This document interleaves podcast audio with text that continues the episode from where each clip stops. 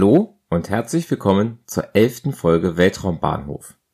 Heute geht es um den Start einer Soyuz 21A am 23. Juli 2020. Die Soyuz 21A ist eine zweistufige russische Rakete. Sie ist 46,3 Meter hoch, 2,95 Meter im Durchmesser und wiegt etwa 312 Tonnen. Sie beförderte die Progress MS-15 Raumkapsel welche Versorgungsmaterialien für die Besatzung der ISS geladen hatte. Die Progress-MS-Kapseln werden seit 2015 zur Versorgung der ISS eingesetzt. Sie können knapp zweieinhalb Tonnen Nutzlast tragen, die in den 7,2 Meter langen und 2,7 Meter im Durchmesser großen Raumschiff auf 7,6 Kubikmetern untergebracht werden. Besonders am Start der MS-15 ist, dass diese Progress-Kapsel am Ende ihrer Mission das russische Pirs-Modell von der ISS entfernen wird. Pirs wurde 2001 an die ISS angebaut und dient als Andockstelle für Sojus und Progress-Kapseln sowie als Ausgangspunkt für Weltraumspaziergänge mit dem russischen Raumanzugmodell Orlan. Pirs soll 2021 durch das Nauka-Modul ersetzt werden. Wenn das soweit ist, werde ich im Podcast garantiert darüber berichten.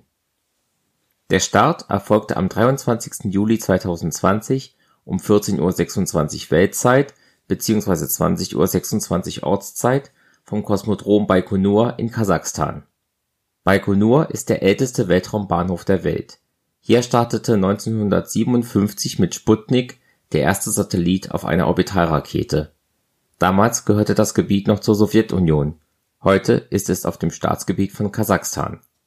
Russland hat das Gelände allerdings gepachtet benutzt es als einer seiner drei hauptsächlichen Weltraumbahnhöfe.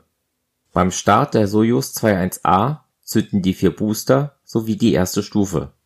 Die vier Booster sind 19,6 Meter lang, 2,68 Meter im Durchmesser und verbrennen jeweils 39 Tonnen Sauerstoff und hochreines Kerosin. Dabei entwickeln die vier RD-107A Triebwerke für zwei Minuten, abhängig von der Flughöhe, zwischen 840 und 1020 kN Schub Dazu verfeuert die 21,7 Meter lange erste Stufe 90 Tonnen Sauerstoff und Kerosin. Das RD-108A-Triebwerk der ersten Stufe ist dabei knapp fünf Minuten aktiv und erzeugt je nach Höhe zwischen 792 und 921 kN Schub. Die zweite Stufe ist 6,7 Meter hoch und trägt 25,4 Tonnen Sauerstoff und Kerosin.